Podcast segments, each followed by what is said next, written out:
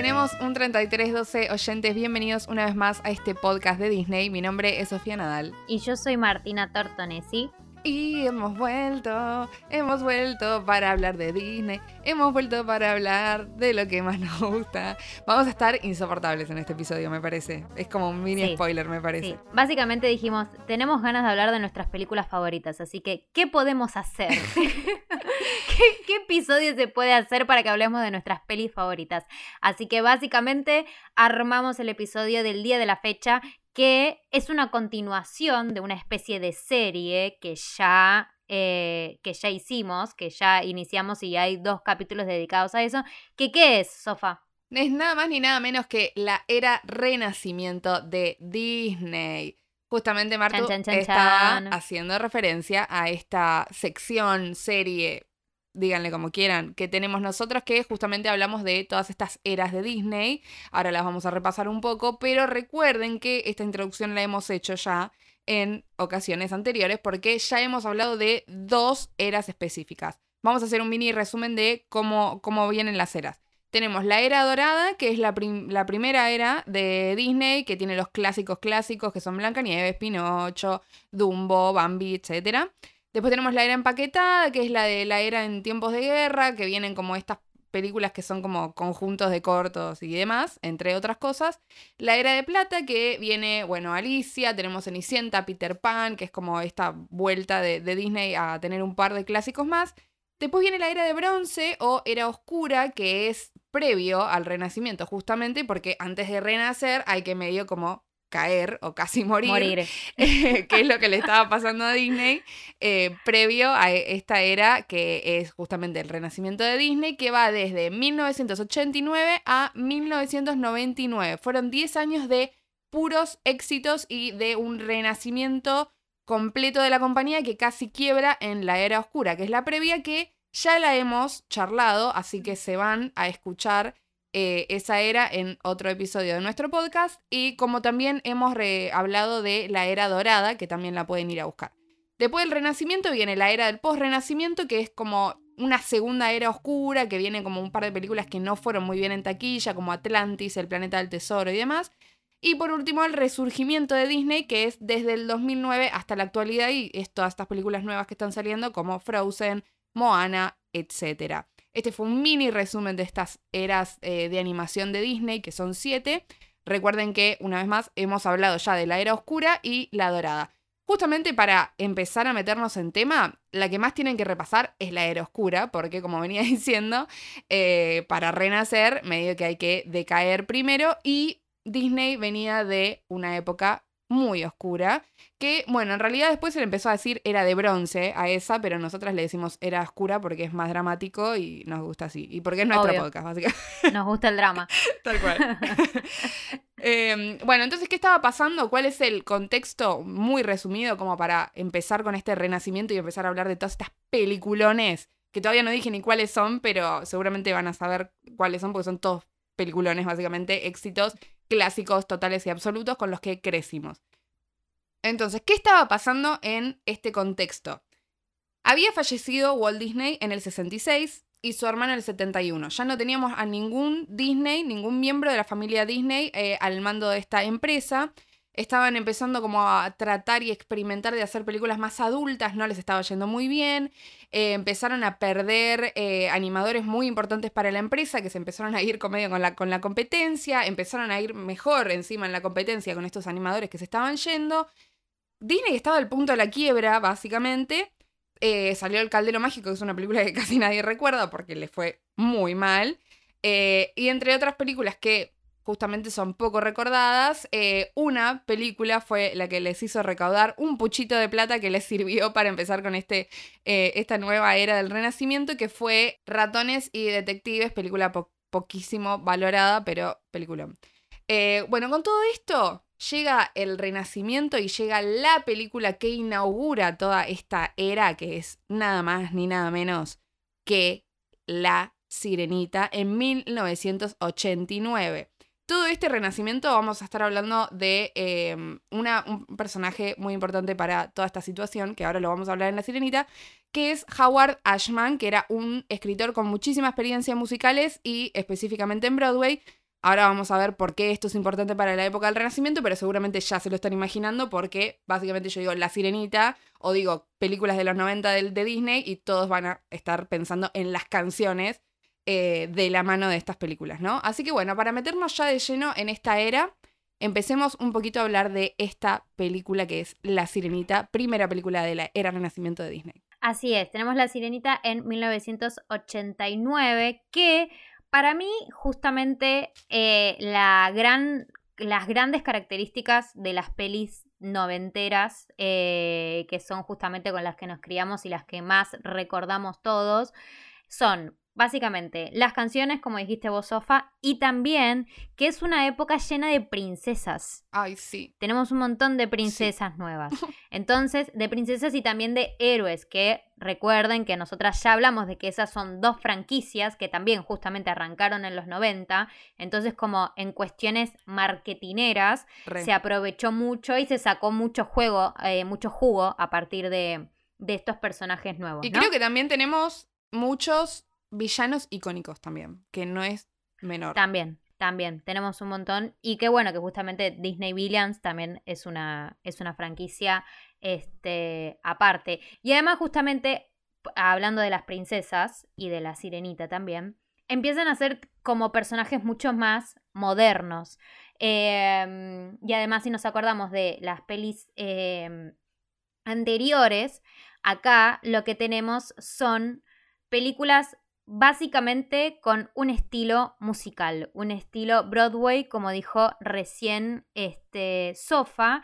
Y justamente esto se lo debemos gracias a Alan Menken y a Howard Ashman, que en este caso son los dos responsables del el soundtrack de La Sirenita y de casi todas las películas que vamos a, a mencionar ahora. Y justamente lo que decía Sofa es que Ashman estaba convencidísimo y ponía sus manos en el fuego porque las músicas iban a ser, las canciones iban a ser el gran diferencial de las pelis de ese momento. Porque obviamente ya, obviamente ya teníamos pelis con canciones icónicas y demás, pero justamente las de la era oscura no venían siendo películas tan musicales, venían siendo películas con otro tono y justamente eh, Ratones y Detectives o El Caldero Mágico venían siendo pelis como bastante oscuras en su estética en general eh, y no tenían lo que se dicen y nosotros amamos temones. Entonces Ashman justamente insistió demasiado con el tema de las canciones y dijo tenemos que cambiar parte del guion justamente para que se adapte mejor y podamos meter las canciones en el medio. Este señor básicamente es el que escribió, o sea, parte de mí, ¿entendés? o sea, y es una... Y de hecho es algo que querían cortar porque les parecía muy lento. siempre, siempre se equivocaban, Dios, no no tenían, pero la más mínima, o sea, y a lo largo de todas estas películas pasó un montón. O sea, hay un montón de veces que hubo gente que tuvo que intervenir y decirle, tipo, no, van a cometer una equivocación. Tipo, dejen esta canción o dejen esta otra parte o dejen, no sé, cualquier cosa. Sí, sí, tipo, menos mal por esa gente. Menos mal que existen. Menos mal por esa gente. Cuestión, la peli estuvo dirigida por Ron Clemens y John Masker, que también son dos directores básicamente responsables de también casi todas las pelis de, esta era. Em, y esta es la última peli de Disney que se realizó completamente eh, a mano y usando cámaras de video analógicas. Eh, a partir de acá, recuerden que habíamos mencionado que la peli de Basil habían empezado a experimentar con el tema este de la animación por computadora y demás. Bueno, La Sirenita fue la última peli que está hecha completamente dibujada a mano. Y justamente también es otra de las grandes características de las pelis de esta era, que es la animación ya hecha por computadora que resaltaba muchísimo más. La peli eh, recaudó más de 200 millones de dólares, o sea, un montonazo, porque veníamos hablando de que este, las películas de la era anterior venían a pérdida, tipo básicamente El Caldero Mágico venía a pérdida y Oliver y su pandilla, que, era la, que fue la última peli eh, de esa era, recaudó casi 75 millones. O sea, venimos de 75 millones a 200 millones. Un montonazo. Y obviamente tiene temones, temones. Nuestros favoritos claramente son eh, Bajo del Mar, Bésala, Pobres Almas en Desgracia y parte de Tu Mundo. Temones. Además, también la peli, temones, obviamente. La peli también ganó dos Oscar. Ganó a Mejor Banda Sonora y, obviamente, Mejor Canción con Bajo del Y Mar. sí. Y también estuvo nominada en esa misma categoría. Bésala. Ay, Bésala. Y Bésala después nos dio el cover no, de Ashley Tisdale a mismo, amiga, iba a decir lo mismo, no, qué pedazo de conexión. Encima no lo tenemos anotado en ningún lado, te juro porque iba a decir lo mismo. O sea, nos marcó, esa canción nos marcó. Tipo, esa o Esa canción Selena nos marcó. Gómez, ¿me entendés? Tipo, O sea, todas esas versiones que hacían en Disney Channel, decir- gracias. Un dato, vengo a decir un dato de mi infancia. No sé si esto lo mencioné, pero yo de chiquita hacía patín artístico. Y Bésala es la primera canción que hice. La de tipo, es Ashley la primera Tisdale. coreo. ¿Qué tío? No, la del Bésala original. Ah, no la de original, Ashley. pensé que la de la- la Ashley vino un poco después porque la fue, era, tenía 6, 7 años, Claro. o sea, la, o sea, miren, y ya lo he dicho también en otro episodio que en su momento la sirenita era mi favorita, tipo en la, en la infancia, era mi princesa favorita, y ahora, bueno, es otra que también está en, este, en esta época, pero bueno. Y con esto podemos concluir y pasar a la siguiente película. La siguiente película que eh, es como la que está medio fuera de lugar en esta era, se podría decir. Ojo, igual yo la amo, sí, ¿eh? obvio, ni hablar, ni hablar, pero digo, comparado con La Sirenita o todas las que vienen después, que no quiero spoilear, igual ya saben cuáles son, pero me gusta como la primicia de tipo, Sí, ahora viene tal. Em, Por si no se acordaban. Claro. Eh, la que sigue ahora es Bernardo, eh, Bernardo y Bianca en Cangurolandia, que es la secuela justamente de Bernardo y Bianca, que estaba dentro de la era, oscura, pero había tenido bastante, bastante buen éxito, o sea, muy moderado, pero bien. Eh, esta salió en el 90 y es como la primera secuela oficial de Disney para un largometraje ani- animado, porque hasta ahí hacían todas películas originales, o sea, no originales, basadas en otros cuentos y demás, pero eh, siempre primeras partes, digamos. Eh, esta fue dirigida por Hendel Butoy y Mike Gabriel. No tiene temones, por eso digo que también es como que desentona bastante a lo que tiene que ver con el resto de las películas de la era. Eh, es el primer largometraje animado de Disney realizado completamente por computadora, que justo Martu decía que justamente la, la Sirenita fue una de las últimas en toda esta cuestión analógica y de a, a mano. Y esta directamente hicieron un salto completo y lo hicieron completamente por computadora. Y a pesar de que tuvo buenas críticas, tampoco recaudó mucho. Otra, otra razón por la cual desentona de, esta, de esta década, de esta era de renacimiento, porque recaudó solamente 27, 27 millones, que es un, un monto bastante módico comparado a lo que recaudaron las otras, ¿no? Así que bueno, esta la pasamos medio por arriba.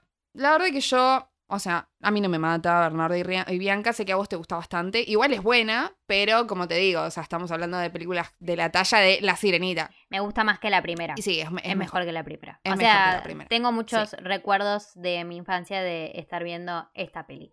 Eh, pero pasamos a la siguiente, que ya a partir de acá ya arrancamos para arriba y no sí, paramos. no paramos. Y no paramos. No paramos. Y no paramos. Porque en el 91 se estrenó La Bella y la Bestia, justamente basada en la novela francesa Yes. dirigida por Gary Trousdale y Kirk Wise, que es la primera película animada nominada al Oscar a Mejor Película, porque en esa época vieron que ahora los Oscar tienen Mejor Película y también Mejor Película Animada.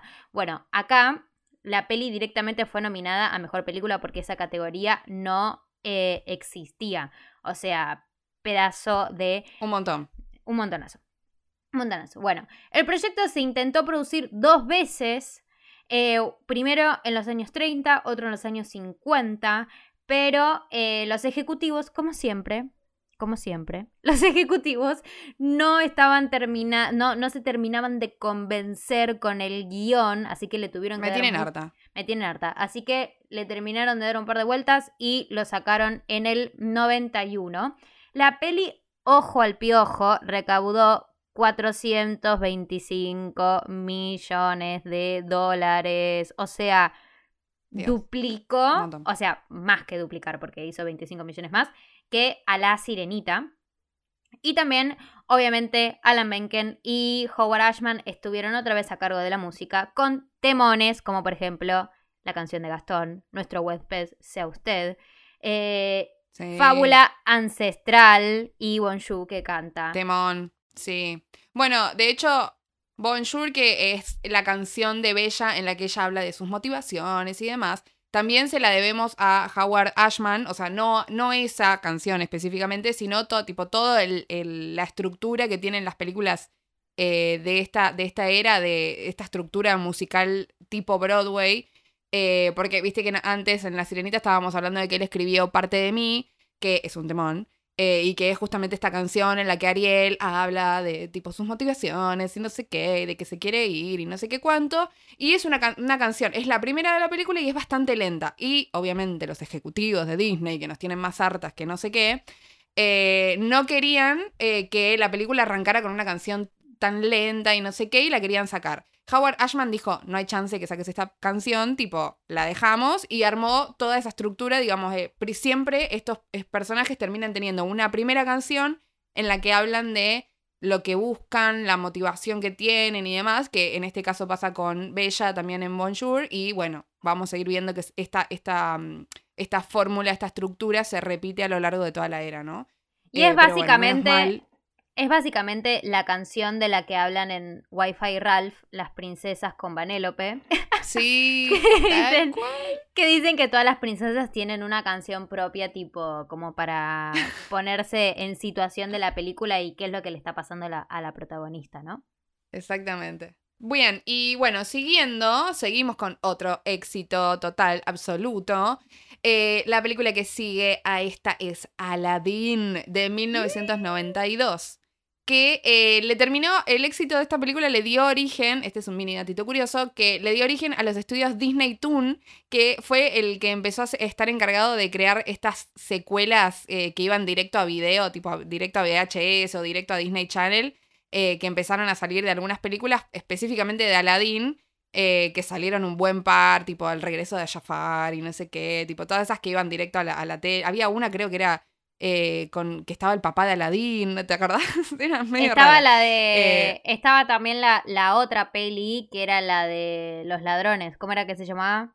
Ay, sí. Aladín y los 40 em, ladrones. Aladín y los. Sí, una cosa así. Aladín, un número y los ladrones. Creo que era 40 ladrones. Tal cual, algo, algo de eso era. Eh, los directores de esta también son Ron Clemens y John Masker, que se van a estar repitiendo. La verdad que la rompieron estos en esta era. Los vamos a estar escuchando constantemente también.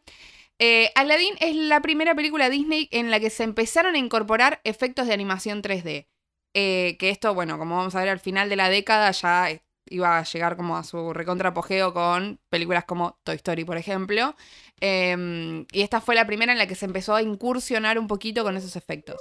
Eh, acá tenemos nada más ni nada menos que al genio total absoluto que hizo, valga la redundancia, al genio, tipo a la voz del genio, eh, que fue Robin Williams, que fue la primera gran estrella, como la estrella hollywoodense que prestó su voz para ser un personaje animado en Disney. Eh, fue el primero que, hizo esto, ¿no? bueno, como sabemos, él se la pasaba improvisando y improvisó tanto que tenemos, eh, que, bueno, tenemos, ojalá lo tuviéramos, pero terminaron teniendo más de 16 horas de material extra de Robin Williams improvisando eh, en la película y de hecho, debido a esta improvisación, eh, de tanta, tanta improvisación que él tenía, que no se mantenía, digamos, que no seguía el guion, la película no pudo estar nominada a Oscar, al, al Oscar para mejor guion adaptado. Así que o sea, era bueno pero malo. Eh, pero bueno, igual se lo, permitimos, no pasa nada. Bueno, de hecho, como él fue la primera gran estrella de cine que aceptó hacer esto, había pedido como, le había pedido a Disney como que no explotaran su fama, tipo, al, momento de, de, que se lanzara la película, digamos que no fuera tipo, wow, la lanzamos y está Robin Williams, y Disney, bueno, medio que no lo respetó y lo recontra promocionaron y que medio como que Robin Williams terminó medio mal con Disney porque no le gustó para nada. Sí, tal cual. Hablemos un poco de los temones que tiene esta película, por favor. Un amigo fiel, temón, hablando de Robin Williams. Temón. Príncipe Ali, por favor, qué temón. O sea, temón, temón, eh, temón. temón mal. Y un mundo ideal que, a mi parecer, está como medio quemada, pero igual no deja de ser. Pero bueno, es un temón, o sea, ya esto ya viene más, ya es parte más de nuestra subjetividad, digamos, o sea, objetivamente es un temón, claramente, y es icónica por, mil millones de motivos. Obvio que sí, obvio que sí. Eh, que no es mérito menor, o sea, el mundo ideal se sigue usando en todo. Bueno, iba a decir que se sigue usando en el mundo maravilloso de Disney, pero lo sacaron, así que mejor Ah. no digo nada. Eh, bueno, Aladdin rompió récord completo en, en taquilla, se convirtió en la película más exitosa de 1992 y llegó a ser la película animada que más dinero recaudó en la historia hasta ese momento, ¿no? Porque recaudó 500 millones de dólares. O sea, esto seguía subiendo todo para arriba eh, la seguían rompiendo cada vez más. Y ni hablar de romperla, ¿qué película viene ahora? Para esta peli creo que necesitamos una pequeña introducción musical y decir "Imanama, imanama, bara, imanama, imanama, bara, imanama, imanama, bara, el ciclo sin fin. y acá, obviamente, sí, si no sí. se dieron cuenta, si no se dieron cuenta, vamos a hablar, damas y caballeros, de El Rey León, pico máximo extremo del éxito en 1994. Justamente lo que se dice acá es que la era, esta era del renacimiento, fue en crecida, crecida, crecida hasta acá, porque acá tipo ya rompió todo y a partir de acá las películas que salieron no alcanzaron el mismo éxito. O sea, no eran malas, pero Rey León, o sea, ¿me entendés? Tipo, tenés que llegar Claro. a, a- a superar eso, ¿me entendés? Película a la que encima no le tenían tanta confianza, porque recordemos que eh, como había, había dos equipos que estaban eh, trabajando en, en simultáneo con este, en esta película y en Pocahontas. Y había mucha más gente dedicada a Pocahontas porque estaban diciendo, tipo, le ponemos todas las fichas a esta porque esta la va a romper y no sé qué. Y el Rey León la tenían como medio como un plan B, o sea, como una ahí más al costadito, Claro. con menos gente, me- menos dedicación y demás. Y al final terminó siendo todo lo contrario. Es como justamente algo que pasaba en la era anterior. Es esto de, bueno, preparar tal película para juntar un poquito de plata y con esa plata romperla con la peli que sigue. Bueno, eso es lo que justamente esperaban hacer con el Rey León y obviamente le salió el tiro por la culata. Pero el tiro por la culata tipo de bien, ¿me entendés? De bien. Claro. Em, la peli eh, pasó por mucho, mucho tiempo en su etapa de eh, preproducción, que empezó en 1988. Tuvo muchas reescrituras y muchos cambios dentro de su equipo. Eh, estuvo, los directores fueron Rob Minkoff y Roger Allers, porque justamente eh, los otros dos directores, eh, Ron Clemens y John Masker, estaban trabajando en otras películas. Y en esta peli, justamente, en su apartado musical, que es básicamente el apartado más importante, tenemos a el señor Sir Elton John y a nada más y nada menos que Hans Zimmer. O sea, Hans Zimmer, rey de la música, rey de las bandas sonoras, básicamente. Es que, bueno, justamente eso, tipo, gran parte de- del éxito se le debe, como veníamos hablando antes, de, de la participación de Robin Williams, acá de Elton John, de grandes estrellas eh, en, en los apartados musicales que justamente lo. Bueno, Robin Williams es apartado también, tipo, en guion, ¿no? Pero, tipo, en el apartado Cómico, musical se claro. destaca más. Este. Pero justamente estas participaciones tan especiales de gente tipo, no simplemente famosa por ser famosa, sino tipo gente talentosa, ¿me entendés? Con talento, ¿me entendés? Y Tal bueno, cual. acá justamente los temones icónicos, que creo que ni siquiera hace falta mencionarlos, que justamente son El ciclo de la vida, Hakuna Matata, Esta noche es para amar y Yo quisiera ya ser el rey, que si vienen escuchando este podcast saben que son de eh, nuestras canciones favoritas. De hecho, yo iba a decir que para mí esta película de toda la era, pero ahora no sé si no está medio como rasgada por la subjetividad, eh, para mí tiene los temas más icónicos. O sea, Hakuna Matata, ¿me entendés? Tipo, Sí, sí, sí, sí, sí. Sí, sí, son, la- son para mí, esa es mi, mi humilde conclusión, que la fuente es de los deseos, pero eh, para mí, tipo, tiene las, las más cantadas, las más conocidas, las más... O sea, no te digo todo, todo el soundtrack, eh, porque por ahí yo quisiera ya ser el rey, tipo, no, no, por ahí no todo el mundo la sabe. Tipo, los fans, sí, obvio, ni hablar. Pero poner el ciclo de la vida, todo el mundo la canta. Hakuna Matata la canta todo el mundo. ¿Cuántos tatuajes hay de Hakuna Matata? Hay muchos. o sea, en el 2010, ¿cuántos tatuajes habrán hecho de Hakuna Matata? Demasiado.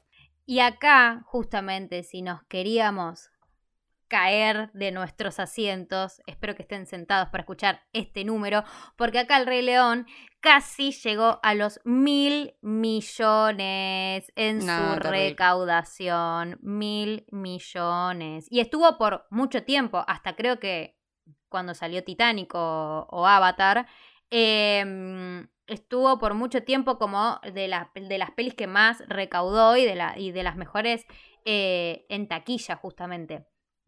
Eh, una locura total, total y absoluta. Básicamente, esta peli vino para romperlo todo. Y gracias a esta peli tenemos el Black is King de Beyoncé en Disney Plus. Ay, sí, Dios. Así que esta película no hace más que generarnos felicidad. No, ni hablar, ni hablar, al día de hoy. Eh, y otro apartado aparte que, otro apartado aparte, la redundancia, que después vamos a, hablar por lo menos un poquito, que es los remakes que vienen de toda esta era. Em, pero no quiero pasar a la otra película sin antes decir que aparte tiene un Oscar a mejor, justo que estábamos hablando de los temones que tiene, tiene un Oscar eh, a mejor canción original para Can You Feel the Love Tonight? Que justamente la hizo Sir Elton John. Vamos que le digamos Sir Elton John porque le da otra otro prestigio. Eh, que encima, ay Dios, hablando de los ejecutivos de Disney que me tienen más harta que no sé qué, esta es la frase del episodio, tipo, le, pondría el título. Em, tipo, eh, ellos al principio no le habían dado tanto protagonismo a esta canción en la escena de amor entre Simba y Nala. Eh, medio que la tenían ahí como dejada de lado, como que estaba medio de fondo, le hablaban medio encima, no, no, le daban la importancia que tenía que tener. Eh, incluso, tal vez, no sé si incluso no le iban a sacar este dato a chequear. Eh, no, no me quiero adjudicar eso porque no estoy súper segura. Pero sí que no le estaban dando el protagonismo que merecía a esta película. Y Elton John, justamente antes de que se, antes que se estrenara la película, tuvo como una proyección especial en la que le mostraron eh, la película y dijo tipo, che, ¿qué onda? O sea, dale, tipo, tienen que poner esta, esta canción mucho más. ¿Qué están haciendo? Darle mucho más protagonismo.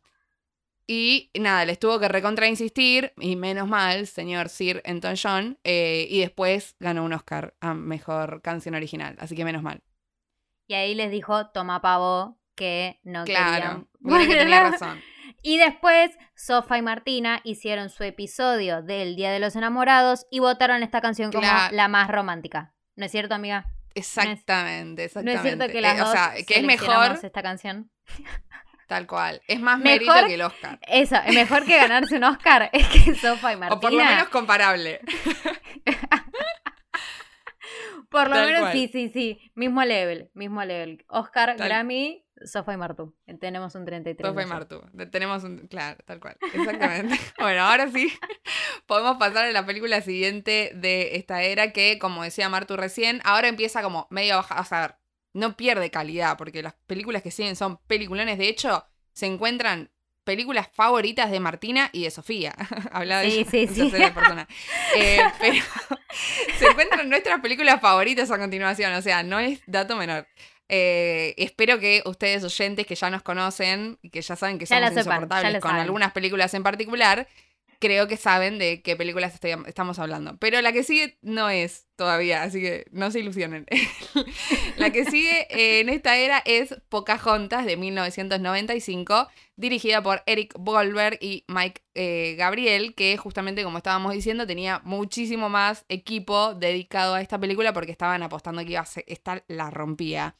Y de hecho, todo lo contrario, o sea, no le fue mal, pero no le fue ni ahí también como a las a las que venían anteriormente. Eh, y de hecho tuvo como una crítica medio mixta en, en, en, en, la crítica especializada, ¿no? Valga la redundancia. Estaban como medio como que había gente que no les había gustado tanto. en fin, tuvo como una, una polémica ahí en, cuanto a la crítica. Y Pocahontas es el primer personaje de existencia verídica e histórica en protagonizar una película de animación de Disney. O sea, un personaje que ya existía y bueno, fue adaptada digamos, toda la historia para esta película de animación. Eh, además de eso, otro dato es que Pocahontas y John Smith protagonizan el primer romance interracial en una cinta animada de Disney. El segundo eh, romance lo vamos a tener en la película que viene, que todavía no la quiero decir, eh, porque estoy con esta de, esta de no querer spoilear cosas que ya se saben, pero bueno. Cuestión, es una película que está muy buena, pero yo creo que pasa bastante desapercibida. O sea, ma, no sé, ¿qué te pasa a vos con Pocahontas? A mí como que no me mata. Yo amo Pocahontas. Pasa que, que, que tuvo que llenar unos zapatos muy grandes, ¿me entendés? O sea, Claro. Unos cual. zapatos enormes. A mí Pocahontas me encanta. Y tiene temones también. O sea, tiene colores en tiene, el viento, ay, ¿me tiene un temón. Ay, sí, colores en el viento me encanta.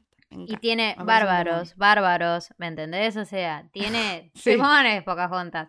Y es una, es una princesa Tiene- re empoderada también. O sea, la bancamos mucho a Pocahontas. Sí. Sí, Pero la bueno. mucho. Pero bueno, tiene esta, esta cuestión de, de que quedó, o quedó opacada por, por, el, por el enorme, gigantesco Rey León y es más o menos lo que le pasó al resto de, de las películas. Y algo que siempre destacamos en Pocahontas es el hecho de que Pocahontas y John Smith terminen separados, que eso para nosotras es bastante importante, tipo, en cuanto a, a cronología histórica de, de personajes de princesa, digamos. Sí, sí, Eso es sí. bastante destacable también. de construcción de, mm, digamos, de la construcción de los personajes femeninos y más específicamente, como decís vos, princesas Disney. Em, pero creo que en ese sentido, pobre Pocahontas, no, igual, porque yo también, obvio, la quiero. O sea, dije no me mata, como es una forma de decir, a comparación de las otras películas que Sí, están sí. en esta era, pero obviamente la amo. Em, pero eh, es como que es la, la princesa como medio menos valorada, me parece a mí, ¿no? Bueno, justamente en esta era es como que justo quedó al lado de la sirenita también, entonces. Y es que también es como. Yo creo que muy pocos la imaginan como princesa también. O sea, como que en el imaginario colectivo también, dato a chequear, fuente de los deseos. Tipo, muy. como que no entra tanto en el estereotipo justamente de, de la princesa. Eh, y acá tenemos una película justamente con una princesa que no es princesa, que ya hablamos de ella eh, en el episodio de las princesas que no son princesas. Vamos a hablar de El jorobado de Notre Dame, película que a muchos les ha causado muchos traumas durante la infancia. Es un peliculón. Sí. Película de, mil, de 1996. ¿Y sabes qué es lo que me pasa con esta peli? O sea, me pasa que la veo y escucho los temas, tipo, escucho el soundtrack. Y boluda, se me pone la piel de gallina porque siento que son re canciones de los parques de Disney, ¿me entendés? Es como que todas las canciones de Sueña, ¿me entendés? Tipo, todas esas canciones siento que las estoy mañana. Siento que las Sí. estoy escuchando en el parque de Disney, ¿me entendés? O sea, particularmente me pasa eso con, con el jorobado de, de Notre Dame. Y bueno, justamente de esta Ay, era, lindo. de esta era que es todo luz y amor y personajes que se aman y parejas eh, y princesas y héroes y demás, justamente es la peli con el tono como más oscuro porque estamos hablando de que oscurísima porque estamos hablando de que a Quasimodo tipo lo querían asesinar, ¿me entendés? Tipo la mamá de Quasimodo también se murió, eh, torturaban a gente, sin ir más lejos, tipo la Inquisición, ¿me entendés? O sea, todo el drama religioso Sí, sí, sí. de, de el la villano. época. El villano, el villano que, es terrible. que el villano que ya hemos hablado de que es uno de los, de los villanos más, más, más malardos, este, Sí. malardos de, de malos, no, tipo de, de villanos, de Sí, villanos de oscuros. de sí. oscuros. Y bueno, que justamente iba a tener, estaba la posibilidad de que haya un final mucho peor, que dicen que supuestamente Frollo iba a apuñalar a, a Quasimodo, tipo gente enfrente de todo el mundo, eh, antes de que sea asesinado por Esmeralda. Bueno, acá tenemos en la dirección a Kirk Wise y Gary Trousdale, que también a Trousdale ya lo mencionamos anteriormente. Y bueno, ya hablamos de Sueña, que con quién? Con Luis Miguel, gente, o sea, Luis Mi, ¿me entendés? Luis Mi. Tal cual. Este, otra vez hablando de colaboraciones musicales icónicas, otra vez Alan Menken estuvo a cargo este, de, del soundtrack. Esta peli recaudó 325 millones de dólares, o sea, bajó, bajó el level, o Mm. sea, venimos hablando de mil millones, 500 millones, 400 millones, bueno, y acá bajó un poco. Em, la banda sonora estuvo nominada a los premios Oscar, no la ganó. Y un dato curioso que tenemos acá es que la peli incluso estuvo nominada a los premios Razzie. O sea, para los que no lo saben, o sea, los premios Razzie son como los premios que para premiar a, lo peor de Hollywood, ¿me entendés? Y acá se atrevieron. Se atrevieron a, nominarla entre las, entre las pelis, tipo con una recaudación mayor a un millón, tipo. De, entre las peores pelis, ¿me entendés? Claramente no ganó. Claramente no ganó. Ay, sí. Pero, ay Dios, estos también me tienen harta. Todos me tienen harta. Malardos. el episodio de Malardos, pero de mala gente ahora lo digo. sí, ahora sí. ahora sí. Muy malos. Pésimos. Y acá pasamos a la siguiente película. que ya saben. La emoción. La emoción de Martina. Sí, sí, sí. Me imagino que se están. que ya adivinaron qué película es. Y si no, les falta, les falta mirar, les falta escuchar más episodios, de este podcast. Em, claramente, de hecho, esta película fue protagonista de una polémica, un polémico debate, enfrentamiento entre Martina y yo. Dos películas que son parte de esta era encima. Eh, pero vamos a empezar primero con la que estaba del lado de Martina. Obviamente, si no entienden de qué estoy hablando, por favor, bajen y miren los episodios porque eh, es un episodio en el que nos enfrentamos a muerte con Martina, porque la película que sigue es Hércules. Hércules de 1997. año en el que... sin demorar, ahora se en un sí. tristras. Sí, sí, sí.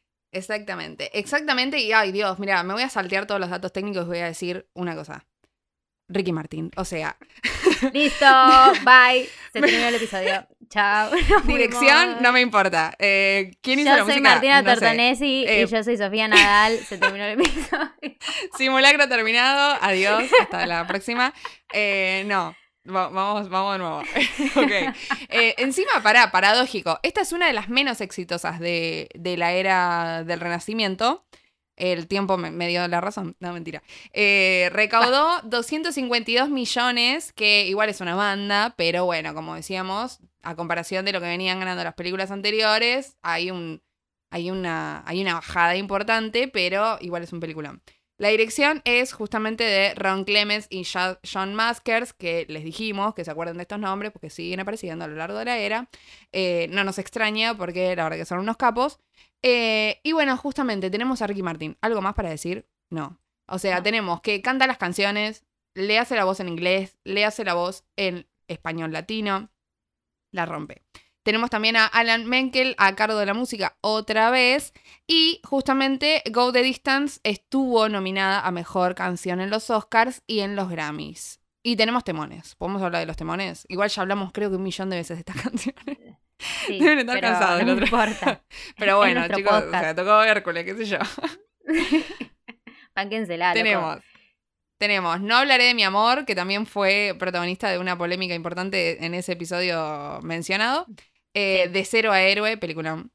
Eh, película, tío, temón. También. Eh, la virtud, mi última esperanza. O sea, son todos temones, de verdad. Es un película. Temonazos. Ay, amiga, y estoy emocionada por la próxima película también, porque también. o sea, sí. Esto, esto sí es.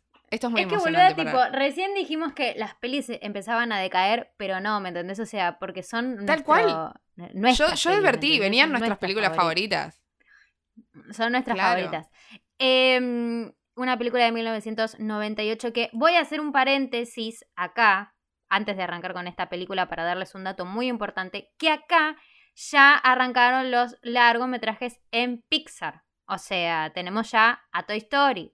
¿Me entendés lo que te digo? Después vamos a tener a Bichos, Toy Story 2, Monster Inc. O sea, ya en esta época tipo tanto de, de éxito en el medio, tenemos estas otras películas exitosas que están saliendo por otro lado y que un que poco en ese momento estaban compitiendo, porque recordemos que ahí Pixar no era de Disney todavía.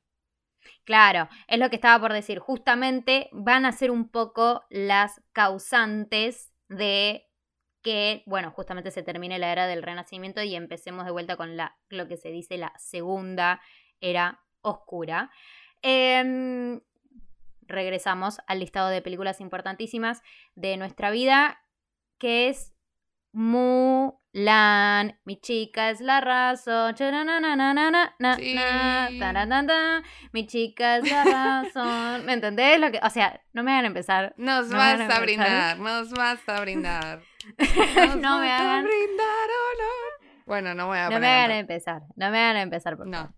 Bueno, ya saben que es nuestra princesa favorita. Listo. Sí, no hay dato, saben. no hay otro dato que vaya a igualar el dato que les acabo de tirar. Este, tipo, de vuelta. O sea, Oscar, Grammy, tenemos un 33-12 Tenemos un Sofá 33, y Martina. O sea, bueno, la peli estuvo dirigida por Barry Cook y Tony Bancroft.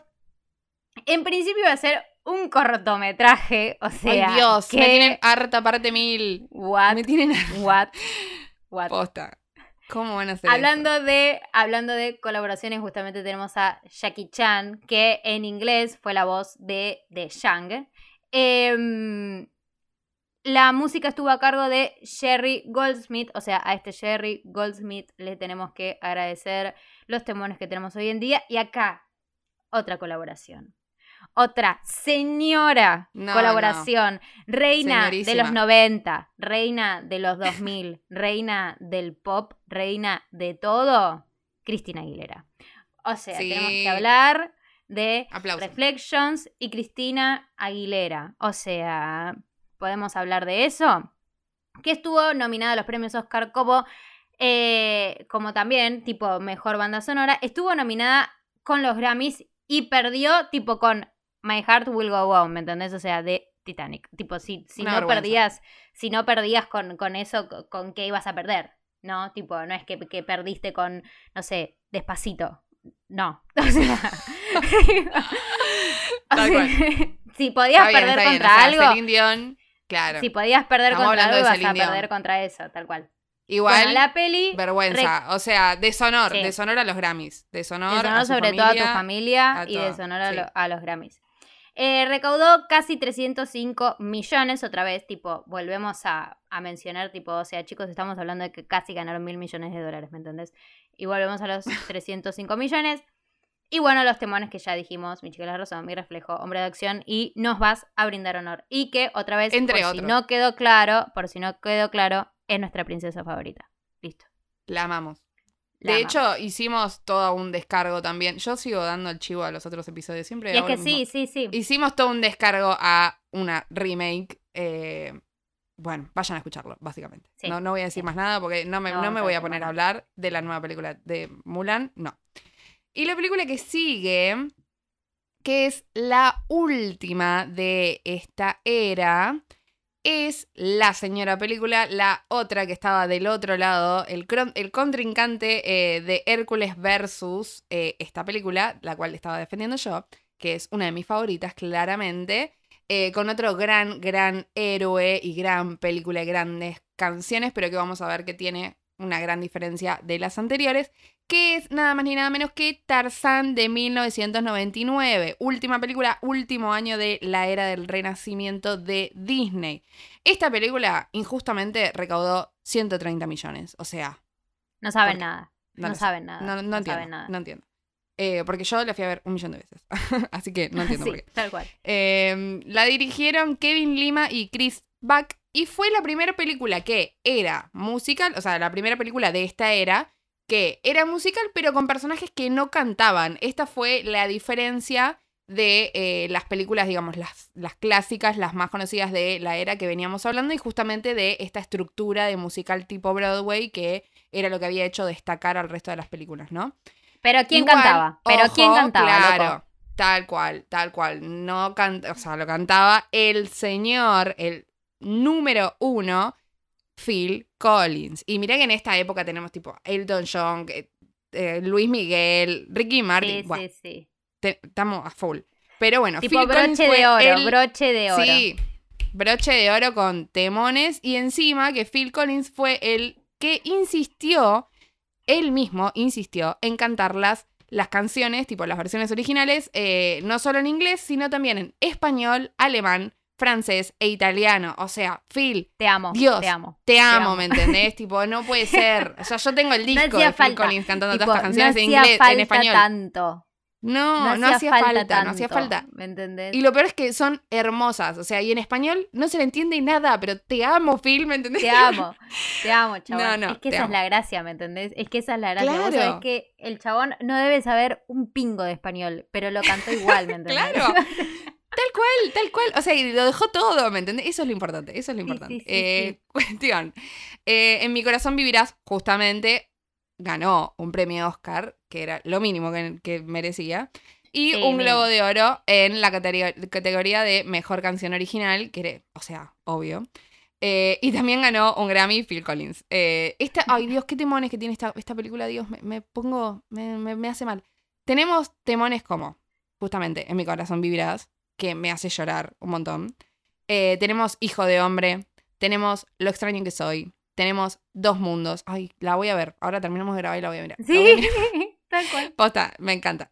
Eh, justamente, bueno, veníamos diciendo, esta es la última de esta era porque rompe con toda esta regla de el estilo musical y aparte, como decía Martu, dato no menor, en este momento ya estaba llegando Pixar, ya había llegado, digamos, ya había salido Toy Story y ya estaba a full el auge de las películas con animación 3D. Entonces Disney empezó a decir, bueno, terminamos acá, muy lindo toda la era del Renacimiento, la rompimos, bla, vamos a incursionar en algo nuevo, que es lo que se está viviendo, que es la animación 3D. Y así siguieron ese rumbo en la era que sigue, hicieron películas que no la rompieron mucho, pero bueno, quedará para otro episodio, para otro momento en el que hablaremos de esta segunda era oscura, en la que Disney tomó este nuevo rumbo, quiso experimentar un poco más y en algunas películas le fue bastante mal, como por ejemplo, vamos a spoilear una, Chicken Little, o sea, ¿quién recuerda Chicken Little? ¿A quién le gusta Chicken Little? No lo O sabemos. sea, Pero bueno, a nadie. en fin. Eh, ahí termina eh, esta era y bueno, sin ¿Sabes a embargo, quién le gustaba día- Chicken Little? ¿Sabes a quién le gustaba Chicken Little? ¿A quién? A mi ex. Y por algo es mi ex. Porque No, le gustaba no. Chicken Little, ¿me Sí, entendés? tal cual. Esa, esa A era la primera red flag. Esa era la primera red flag. Ahí nos tendríamos que haber dado cuenta. No. Eh, en fin. eh, hoy en día, igualmente, eh, con los avances de animación, obvio, Disney está volviendo muchísimo a, esta era del renacimiento porque justamente le funciona súper bien. eh, para retomar todas esas fórmulas con películas como Frozen, como Moana, que justamente tienen esta misma fórmula del estilo musical tipo Broadway, con canciones que hablan de sus motivaciones, etc. Ni hablar de todas las remakes que vinieron, que son la gran mayoría todas de esta época del Renacimiento, y de hecho se vienen más, porque ahora va a salir también La Sirenita, en fin. De hecho, te hago una pregunta, Martina, para cerrar este bello momento de nuestras películas favoritas que hemos charlado y debatido. ¿Cuál es la que más te gusta y la que menos te gusta de la era? La que menos me gusta, creo que es Bernardo y Bianca en Cangurolandia. Me gusta mucho igual. Y la que más me gusta, amiga, es que, tipo, nosotras ya hicimos nuestro episodio intentando decir nuestra película favorita. Y pusimos tres cada Sí, una, ¿me verdad. entendés? Sí, Entonces, y las tres, las tres están acá, ¿me entendés? Que son El Rey León, Hércules y Mulan.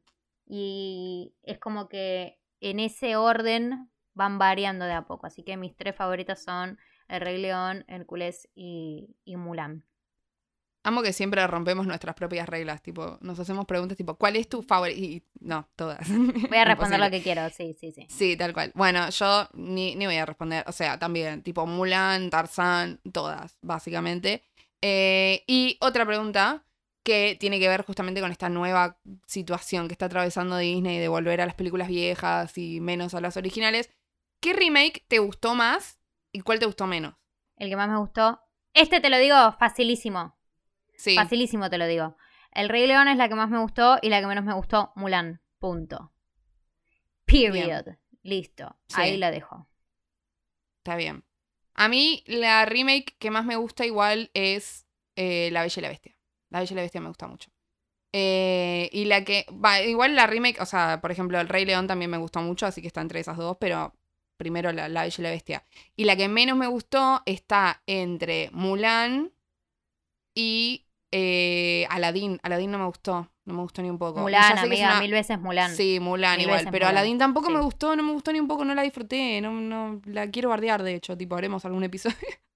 pero, y encima sé que es una unpopular opinión, porque creo que hay mucha gente que le gustó bastante, pero a mí la remake no me gustó ni un poco. En fin, nada. Opiniones subjetivas y nuestro podcast. Así que si no les gusta, se van a escuchar otra cosa. Claro, tal cual. Bueno, y así llegamos al final de este episodio que nos encantó ca- charlar de todas estas películas que de hecho hubiéramos estado un millón de horas más hablando de estas películas, Sí, pero bueno, re. no podemos porque son muchas y nos gustan todas. Así que tratamos de hacerlo lo más resumido posible, pero bueno, like si les gustó, eh, igual. Eh, comenten, suscríbanse, etc. bueno, y nada, estén muy atentos a nuestras redes, que claramente les vamos a estar haciendo todas estas preguntas a ustedes, porque nos encanta compartirlo con ustedes. Así que, ¿dónde nos pueden seguir, Martu? Recuerden que en Instagram estamos como arroba tenemos un 33-12 y que ahí vamos a justamente estar subiendo todas las, la- las historias, todas las encuestas y demás links para que también escuchen el resto de los episodios que estuvimos mencionando en el día de hoy. Yo soy Martina Tortonesi. Y yo soy Sofía Nadal. Y simulacro terminado.